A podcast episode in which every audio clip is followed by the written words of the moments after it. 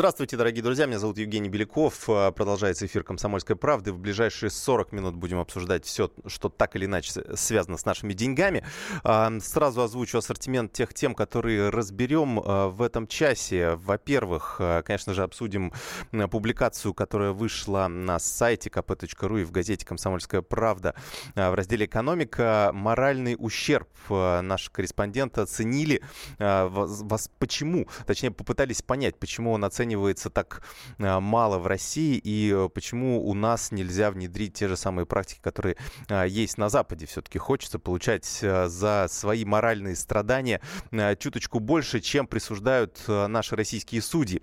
А, дальше мы обсудим закон о самозанятых. В Госдуме обсуждали те новации, которые предлагают в Минфине.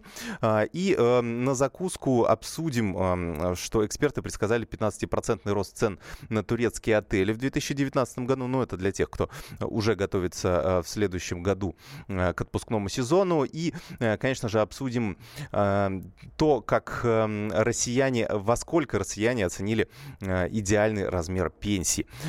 Все это разберем чуть позже, а сейчас вернемся к той теме, которую озвучил в самом начале. Моральный ущерб. На Западе присуждают миллионы, а в России гроши. Почему так? Во всем этом разбиралась специальный корреспондент отдела экономики «Комсомольской правды» Александр Козлова. Александра, добрый день. Александра. Алло, да, да, алло, здравствуйте. Да, да, слушаем вас. А, такой, такой вопрос, э, ну, действительно, э, я прочитал заметку на сайте.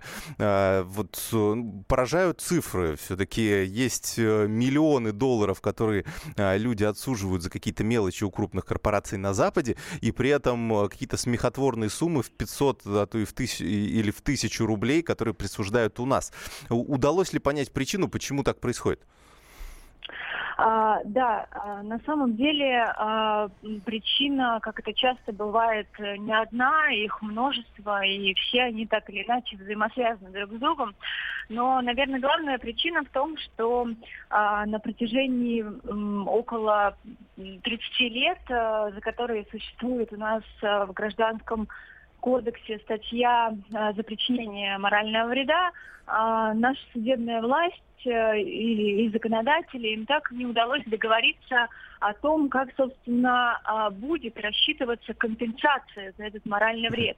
А, дело в том, То есть нет какой-то формулы момент, перехода да, вот том, из на чувств? На сегодняшний момент uh-huh. нет никаких тарифов, нет никакой uh-huh. формулы, как рассчитывается этот э, компенсация и суд э, присуждает какие-то суммы исключительно субъективно, то есть, ну, говоря э, по-простому, он просто берет из головы.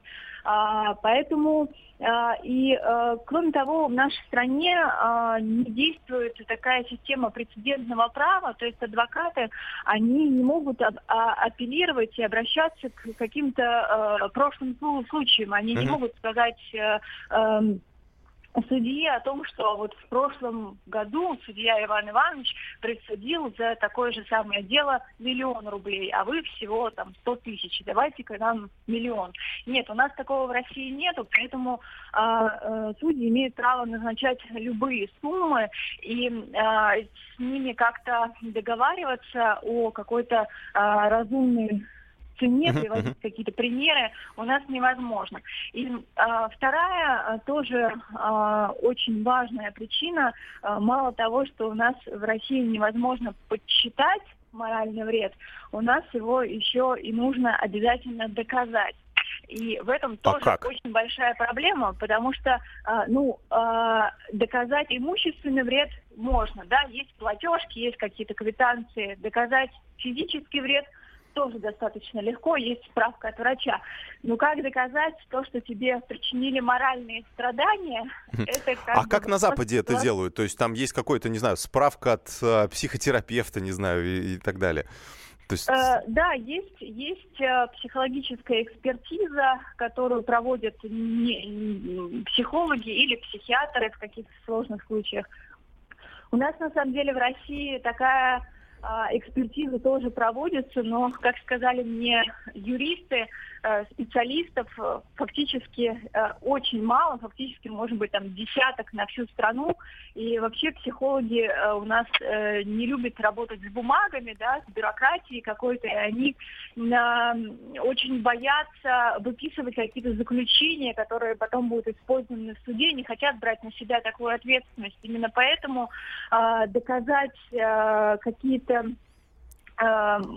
там сложные, глубокие э, моральные страдания еще более-менее можно, там, uh-huh. найти какого-то специалиста, обратиться к нему, провести эту экспертизу.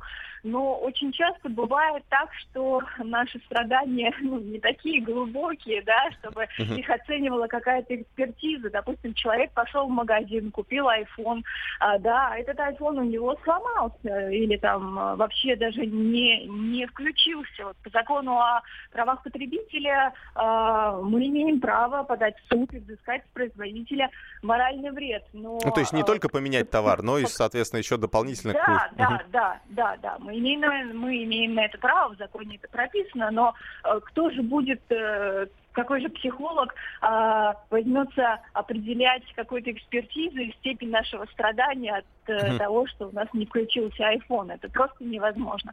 А, на Западе есть, а, ну, в некоторых странах принята действительно своя система тарифов в зависимости от а, серьезности uh-huh, да, ущерба. Например, такая система действует в Великобритании. А в США работает система а, прецедентного права, да, то есть там, а, если один суд а, присудил определенную компенсацию, потом э, там весь штат апеллирует к этому делу, говорит, что вот нам нужно столько же, да, и так далее. А, а, а нет ли здесь, вот, кстати, эм, э, большого количества мошенников, которые, э, в общем, под личиной моральных каких-то страданий пытаются взыскать те или иные, ну вот, а, например, вот, вот это эпохальный случай, эпохальный случай с э, ожогом от горячей чашки кофе в Макдональдсе, да, за который там удалось 3 миллиона долларов отсудить в свое время американки. Вот он же, эм, я так понимаю, что достаточно большое количество людей вот пользуются этим, пытаясь там содрать какие-то деньги деньги с крупных компаний? Или у нас это ну, не настолько действительно, развито? Действительно, в Америке говорят, что, в общем-то, а, все отношения, там, не знаю, личные, корпоративные отношения, они все построены на угрозе судебных исков. Но uh-huh. на самом деле адвокаты говорят, что это не так плохо, потому что, э, по крайней мере, потребитель э, очень серьезно защищен, а каждая компания, она настолько боится судебного иска, крупного судебного иска, который может а, вообще привести к банкротству этой компании, да, uh-huh. что э, там ответственность производителя перед э, потребителем, перед покупателем услуги, она колоссальная, да, а у нас э, компания готова оплатить штраф, который ей присудит в 500, в 1000 рублей или в 5 тысяч рублей. А, и для нее это ничего не стоит, поэтому uh-huh. а, на какие-то процессы качества обращается намного меньше внимания, чем на Западе. Угу, понятно. А, ну, э, буквально заключительный вопрос. У нас э, чуть больше минуты осталось. Э, есть ли, э, ну, как говорят юристы, э, ну, какие-то подвижки в сторону вот этой западной системы? Может быть, у нас будут как-то в будущем увеличиваться, появится эта формула расчетов и так далее? Вы знаете, хотелось бы закончить, конечно, каким-то хэппи-эндом, а, но, а, к сожалению, к сожалению, вынуждены вас э, разочаровать, потому что эти подвижки должны происходить именно от э, судей, от Верховного суда, от наших э, судебной системы. Юристы говорят, что это такая достаточно закрытая каста людей. Они неоднократно пытались ее вывести на диалог, на какой-то открытый разговор. Пока, честно говоря, этого сделать не удается, но а, адвокаты в своем сообществе все чаще и чаще обсуждают эту тему. Будем надеяться, что это приведет к каким-то весомым физическим, осязаемым результатам. Спасибо большое. Александр Козлов, корреспондент отдела экономики «Комсомольской правды», был была у нас э, на прямой связи со студией. Э, в следующей части нашей программы обязательно выслушаем ваши истории. Удалось ли вам отсудить а, тот или иной моральный ущерб? Можете позвонить к нам в студию 8 800 200 ровно 9702 или написать на WhatsApp и Viber 8 967 200 ровно 9702. Кроме того, обсудим, как в реальности решаются те или иные вопросы. Личные деньги. Британские ученые доказали. Главное вовремя. Утреннее шоу «Главное вовремя» с Михаилом Антоновым и Марией Бачининой слушайте по будням с 7 до 11 утра по московскому времени.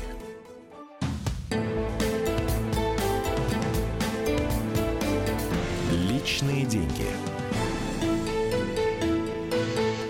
Продолжаем наш эфир, дорогие друзья. Меня зовут Евгений Беляков. Обсуждаем тему морального ущерба.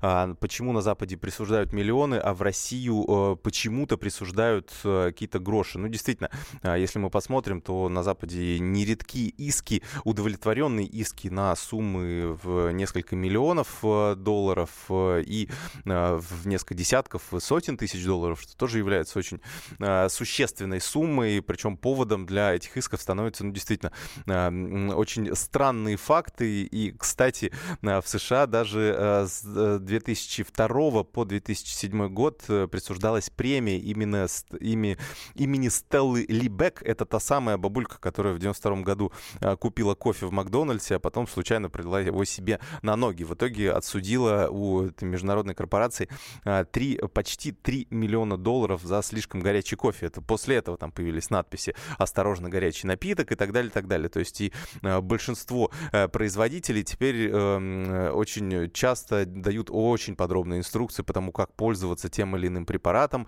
а, тем или той или иной техникой, оборудованием, что вызывает, кстати, у наших российских сатириков, да, повод для того, чтобы написать какой-то отдельный сюжет на эту тему, но вот, вот откуда, собственно, ноги у всего этого растут. А, ну, о том, что происходит Э, в нашей реальности юридической давайте поговорим. У нас на связи Надежда Головкова, председатель Московского общества защиты потребителей. Надежда Сергеевна, здравствуйте. Здравствуйте. Расскажите, пожалуйста, вот насколько часто у нас обращаются за компенсацией морального ущерба и насколько часто бывает э, положительный исход? Ну, насчет э, того, насколько часто обращаются, да, обращаются очень часто. А вот результат не всегда бывает тот, который человек ожидает, который обращается. Uh-huh. Во-первых, эм, очень распространенное такое заблуждение у людей, что если а, они купили бракованную вещь, то вот они могут прийти к продавцу и сразу сказать, вот э, давайте забирайте у меня вот эту вашу дрянь, значит, возвращайте деньги и компенсацию морального вреда, потому что я с этой вещью намучилась. Угу. Вот тут продавец э, абсолютно в полном праве отказать в возмещении морального вреда. А, потому что моральный вред – возникает только при наличии вины того, к кому вы обращаетесь. Mm-hmm. Mm-hmm. Продавец не изготавливал данный предмет. И поэтому он э, не может нести ответственность за то, что товар оказался бракованным. Но если он вам отказал в вашем законном праве, продавец, да, э, вот вы э, попросили вернуть деньги или заменить товар на качественный, а он вам отказал. Вот тут он становится, и товар на самом деле бракованный, вот тут он становится виноват. А вот тут вы действительно начинаете испытывать моральные и нравственные страдания, а, и тогда вы имеете право на возмещение морального вреда. Угу. А, вот понятно. такая вот цепочка. А почему у нас э, такие маленькие, ну, есть ли э, возможность повысить? Потому что, ну, вот мы действительно, наши корреспонденты разбирались, и выяснилось, что у нас какие-то, ну, смехотворные э, суммы э, озвучиваются. 5 тысяч рублей или вообще даже 500 рублей. Да, к сожалению, вот эта норма, она у нас, в общем, как-то действует плохо. Я хочу сказать, судьи ее не любят. Потому угу. что на самом деле моральный вред, сумма морального вреда определяет только суд – так вот написано в нашем законодательстве. То есть вам может, конечно, продавец сам просто вот своей волей э, возместить моральный вред, но он не обязан это делать. Потому что сумму морального вреда назначает суд. А суду нужны доказательства, что вы действительно вот понесли те самые э, страдания, о которых вы говорите. Угу, по- понятно. Вот, э, а... Очень такой простой пример. А, вот насколько могут быть разные моральные страдания у разных людей, даже если предмет, который они купили, один и тот же. Вот, предположим, э, телевизор у вас сломался, да, и он оказался бракованным, вы его начинаете возвращать, э, вам деньги не отдают, и все это связано с мытарствами, да еще и через суд. И, в общем, это, это ужас и кошмар. Вы говорите, вот мне нужно там миллион рублей за, за мои моральные страдания судья ни, никогда не присудит вам э, вот такого морального вреда. Угу. Ну, в, в лучшем случае это половина стоимости товара. Это в лучшем случае. Но если вы инвалид, прикованный к своему дому, к своей квартире, для вас телевизор это свет в окошке. Если он у вас сломался, вот у вас на самом деле уж такой моральный вред возникает. Вот тут вы можете требовать сполна так сказать, сколько вы назовете. Uh-huh. И я думаю, что в этом случае судья пойдет навстречу. Хотя и тот, и другой телевизор стоит одинаково. Uh-huh. Ясно. И тот, и другой оказался бракованным. Ясно. Понимаете? Спасибо. Спасибо вам большое. Надежда Головкова, председатель Московского общества защиты а, потребитель, прав потребителей, была у нас на прямой а, связи со студией. А мы сейчас перейдем а, к другой теме. Так, у нас здесь, да. К другой теме. Смотрите, интересная новость сегодня появилась. Социологи опросили россиян и выяснили, какую пенсию они считают идеальной. Так вот, выяснилось, что этот же вопрос, кстати, хочу адресовать и вам, а потом уже более э, предметно обсудим. Э, эту тему. Э, так вот, эм, какую пенсию вы считаете идеальной? Вот какой должна быть пенсия в России? Лучше называйте сразу сумму. А мы заодно, вот я, я потом озвучу те э, цифры, которые были, соответственно, вот в той публикации, которую хотелось бы обсудить. Вот сейчас жду обратной связи от вас. Какая сумма пенсии, на ваш взгляд, была бы действительно оправданной в российских условиях? Какую пенсию вы бы лично хотели получать? Напишите на WhatsApp или Viber 8967 200 ровно 9702 2. А, ну, если хотите что-то как-то развернутый ответ дать, то можете позвонить 8 800 200 ровно 9702. А, озвучу а, те цифры, которые выяснили социологи буквально через несколько минут. А сейчас а, перейдем к еще к одной теме, а, очень важной для нескольких миллионов практически россиян, а, потому что а, у нас сейчас в активной фазе дискуссии проходит обсуждение законопроекта о самозанятых. Минфин вместе с э, налоговой службой, э, соответственно, придумали этот законопроект и планируют вот каким образом все-таки большой, э, большой сегмент э, рынка ввести э, в налоговое поле для того, чтобы люди, эти люди платили деньги. То есть у нас большое количество людей, которые работают на себя, выполняют те или иные услуги, делают, может быть, какие-то небольшие товары, продают их через социальные сети и, соответственно, не платят за это ни копейки. Так вот, в Госдуме разъяс... решили, что нужно штрафовать неплатящих налоги самозанятых. То есть мы еще не успели принять принять э, законопроект об этом. Э, это еще, ну, действительно, мобильное приложение, которое планировали э, ввести в Минфине, разработать в Минфине и, соответственно, сделать доступным для бесплатного скачивания для всех желающих. И, соответственно, идея была в том, что люди сами признают себя самозанятыми, регистрируются там и потом добровольно с каждого своего дохода отчисляют определенный процент. Речь шла сначала о 6%, потом о 2%, о 2%, теперь речь идет о 3 или 4% от э, суммы э, полученного дохода. Но, тем не менее, э, обсуждение это идет. И, что интересно, уже депутаты Госдумы решили, как будут штрафовать тех, кто не будет... Ну, ребят, ну вот у меня сразу же вопрос к нашим уважаемым депутатам Госдумы. Вот вы хотя бы ну, дайте время людям для того, чтобы они действительно... Вот мы с одной, одной рукой, у нас вот исполнительная власть в виде правительства хочет все-таки увеличить количество тех людей, сделать их добросовестными налогоплательщиками, да, чтобы и они не боялись, то, что в какой-то момент за ними придет налоговая служба. А, и, э, соответственно, э, для э, государства это тоже хороший ход, оно в конечном итоге там, через какое-то количество лет сможет получить дополнительный доход в бюджет. Но депутаты Госдумы, законодательная ветвь нашей власти, сразу же думают о том, как начать штрафовать этих людей, которые еще даже не подтвердили свой статус. Слушайте, ну, наверное, так дела все-таки не делаются. Мы или как-то вместе работаем над этим, или или нет. Ну, вернемся к нашей теме буквально через несколько минут. Коля, Коль, Коль, поручение больше от вас принимать не буду. Коль, поди сюда, вот здесь преподай. Пойду, у меня перекур. Очень трудно найти работу, совсем не просто найти работу. Но просто сложно найти работу Почти невозможно найти работу Но у меня есть работа И я буду делать ее хорошо.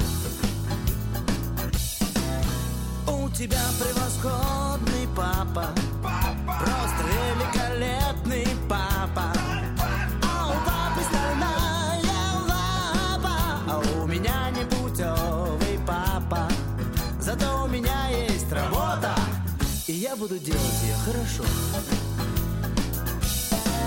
Я не очень люблю порядки Считай, совсем не люблю порядки. Но я люблю, когда все в порядке. Это кайф, когда все в порядке. Ведь у меня есть работа И я буду делать ее хорошо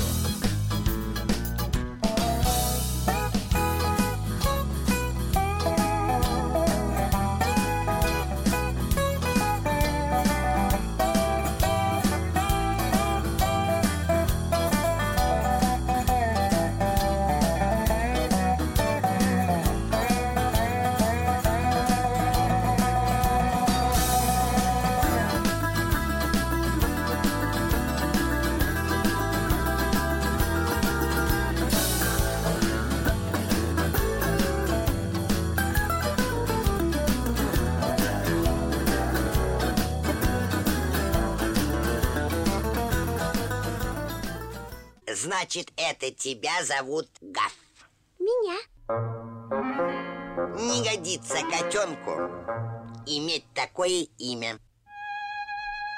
А какое имя годится иметь котенку? Как назвать, чем кормить и с кем оставить во время отпуска. День открытых зверей на радио «Комсомольская правда». Каждую субботу 17.05 по Москве в эфире «Вот такая зверушка». Самая живая программа про братьев наших меньших. Советы ветеринара Ильи Середы. Не пропустите.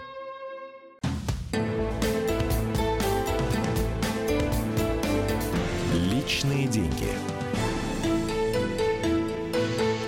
Продолжаем наш эфир, дорогие друзья. Работаем еще э, 10 минут. Очень жду ваших сообщений и звонков на тему идеального размера пенсии.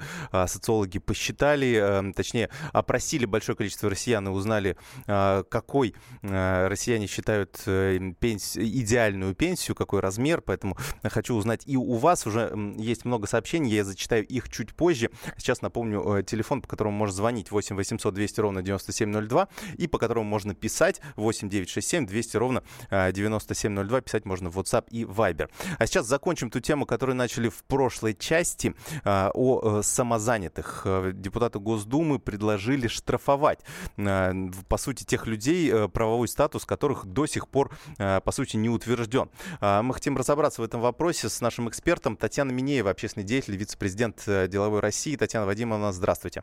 Здравствуйте. А, Расскажите, вот а, на ваш взгляд, вот меня, честно говоря, очень удивило э, это заявление депутатов Госдумы.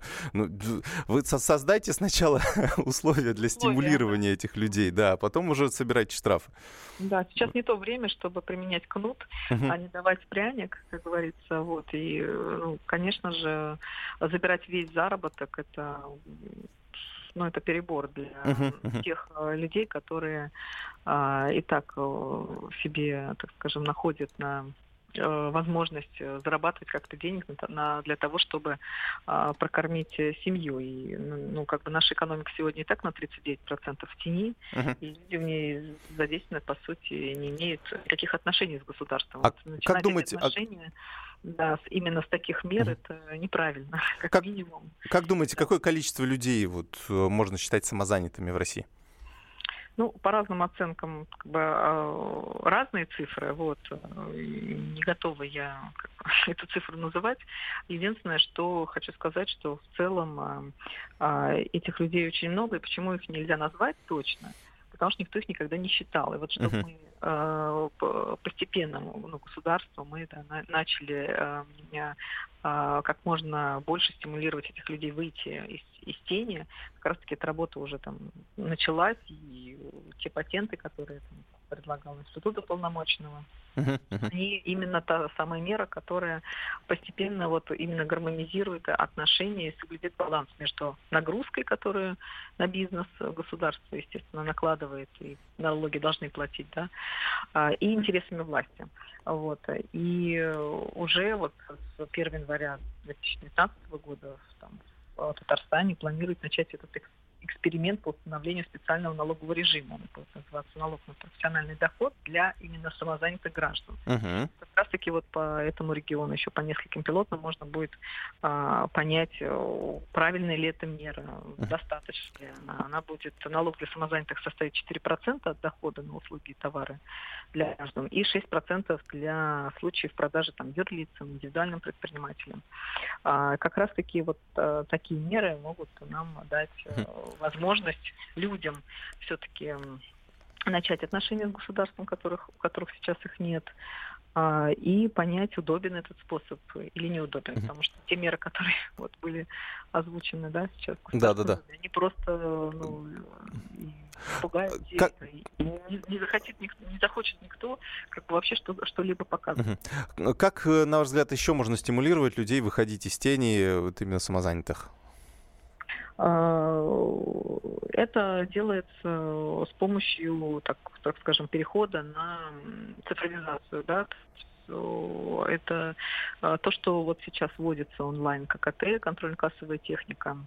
Действительно, это позволит а, позволит легализовать. Ну, предприниматели хотят этого, не хотят, они вынуждены будут там, по прозрачным схемам уплачивать uh налоги с оборота, да, когда а, они используют систему учета в цифровом формате. Этот вариант а, подходит а, как бы не всем регионам, потому что не везде есть готовые электронные платформы для ведения бизнеса, но то, что в целом мы выходим в цифру, и угу. нельзя будет реально скрыться от государства. И, но имеется в виду, что даже самозанятых, даже самозанятых обяжут э, пользоваться кассами? Вы это имеете в виду? Оно постепенно, конечно, мы вообще все уходим в цифру, постепенно всех обяжут. А другое дело, uh-huh. что там есть разные профессии самозанятых, есть там няни, да, есть uh-huh. а, косметологи, различные репетиторы. Вот. Э, постепенно по всем категориям, если, если хотя бы мы ведем а, патент не для четырех категорий, а для 45, как предлагает, да, там, полномочного, то мы, в принципе, поймем, кто эти люди, сколько их, Э, человека. И потихоньку с помощью патента мы будем понимать, что люди готовы сотрудничать с государством, они готовы там uh-huh. переходить на патентную основу, мы хотя бы их как-то э, перепишем для того, чтобы очень гармонично, постепенно потом уже переходить на какие-то uh-huh. другие Понятно. Э, стимулирующие, uh-huh. стимулирующие да. безусловно, механизмы. Спасибо большое. Э, Татьяна Минеева, общественный деятель, вице-президент э, Деловой России, была у нас на прямой связи. Э, будем следить обязательно за дебатами в Госдуме и, конечно же, за ходом эксперимента, который начнется с января следующего года в Москве, Московской области, в Санкт-Петербурге и в Республике Татарстан. Там там как раз э, будут внедрять это мобильное приложение, с помощью которого самозанятые смогут зарегистрироваться, а, ну и добровольно перечислять 4% в пользу а, как раз-таки региональных и муниципальных бюджетов. Э, это вот одно из условий а, реформы. Посмотрим, как эта реформа будет двигаться. Переходим к пенсиям. Я вам задал вопрос, какую пенсию вы считаете идеальной. Сейчас попробую зачитать. Ой, очень большое количество сообщений, которое к нам пришло. Так, 20, э, Владимир пишет 25-30 тысяч рублей. Идеальная пенсия – это пенсия, равная зарплате, в моем случае, 50 тысяч рублей. Это Сергей из Москвы. Николай Васильев пишет, это 33% от средней депутатской зарплаты. Сразу не высчитаю, но я так понимаю, что это больше 100 тысяч рублей. Э, так, эм, э, интересно, кого это социологи опрашивали и где люди такую зарплату за счастье считают. Но это вы уже, видимо, прочитали новость, да? А, чуть позже скажу, какая действительно. А, пенсия, а, значит, так, сколько в месяц? 33-35 тысяч рублей в месяц. Вот у нас подсчеты, причем такие четкие э, расчеты, сколько должно на коммуналку уходить, сколько на пропитание и так далее, так далее. Так, э, вот э, примерно это похоже, но, кстати, вы так достаточно, ну, хотя нет, в среднем, наверное, столько же и получишь. Так вот, социологи а, компании рекрутинговой Супержоп определили, что 37 тысяч рублей – это идеальная а, пенсия по опросам граждан. Примечательно, что, ну, соответственно, чем а, больше человек получает сейчас, тем, соответственно, он больше рассчитывает получать и в старости. И, соответственно, в принципе, у нас сейчас пенсионная формула так и настроена. То есть у нас э, будущая пенсия, она э, будет зависеть от стажа и от официальной зарплаты, которую получает человек, потому что чем больше он получает, тем больше количество баллов ему зачисляется. И потом, собственно, эти баллы будут пересчитаны в рубли, и у человека будет более высокая пенсия. Ну, по крайней мере, та пенсионная формула, которая работает сейчас, э, будет ли она меняться, мы, естественно, э, не можем, к сожалению, э, предугадать. И эм, что интересно, что средняя пенсия у нас примерно соответствует средней зарплате в стране. То есть, если мы в по конвенции ООН, которую недавно приняли, э, ратифицировали депутаты, э, должны обеспечить уровень э, государственного обеспечения пенсий не ниже 40% от средней зарплаты, то эм, вот если судить по нашим оценкам, то эм, обеспечение пенсий должно быть на уровне примерно 95% от средней же зарплаты по стране. Поэтому, ну, собственно, можно делать выводы на этом, на этом фоне. У нас последняя новость на сегодня. Эксперты предсказали 15-процентный рост э, на эм, стоимость турецких отелей в следующем году. Э, давайте послушаем, э, что, как нам эту новость прокомментировал Дмитрий Горин, советник руководителя Ростуризма. В летнем будущем году, конечно, цены могут быть скорректированы на 10-15%. Об этом говорят многие туроператоры, которые готовят уже следующий летний сезон. Чтобы купить путешествие более бюджетное, мы рекомендуем покупать туры по акциям раннего бронирования, которые стартуют фактически в декабре, в январе, и эта скидка достигает 30-40%.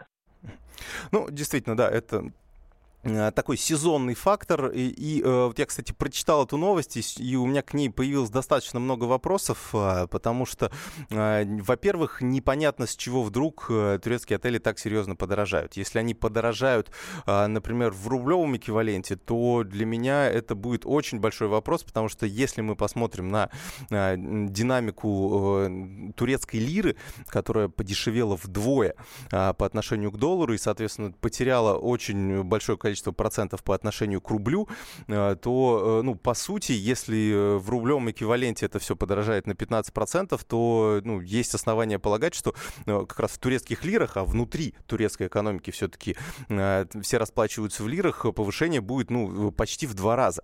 Ну, я думаю, что вряд ли такое может произойти. Возможно, эм, как раз автор этого заявления, как раз коммерческий директор одной из крупных компаний, которые работают и в России, но изначально соответственно, э, родом из Турции, вот, э, говорится, не говорится, в какой именно валюте. А, э, и там приводятся такие цифры, что в 2018 году цены на гостиницы были повышены в среднем на 15-30%. И, соответственно, в 2019 году стоимость отельных услуг тоже вырастет на 10-15%. А, посмотрим. А, конечно, спрос на турецкие отели и любовь россиян к этому курорту, она достаточно высокая, но есть большое количество альтернатив, Конечно, Египет еще э, все-таки не до конца открылся, но тем не менее э, конкуренция на туристическом рынке продолжает достаточно быть большой. Я надеюсь, что все-таки она сделает свое правильное дело. Оставайтесь с нами, отдыхайте побольше. Başkası olma kendin ol Böyle çok daha güzelsin Ya gel bana sahici sahici Ya da gidersin Başkası olma kendin ol Böyle çok daha güzelsin Ya gel bana sahici sahici Ya da gidersin Anasının kuzusu Ciğerimin köşesi Kız bu neyin cakası Kız hepsi senin mi? Hepsi senin mi? Hepsi senin mi? Oynama şıkıdım şıkıdım. Oynama şıkıdım şıkıdım. Oynama şıkıdım şıkıdım. Ah yanar döner acayipsin. Oynama şıkıdım şıkıdım. Oynama şıkıdım şıkıdım. Oynama şıkıdım şıkıdım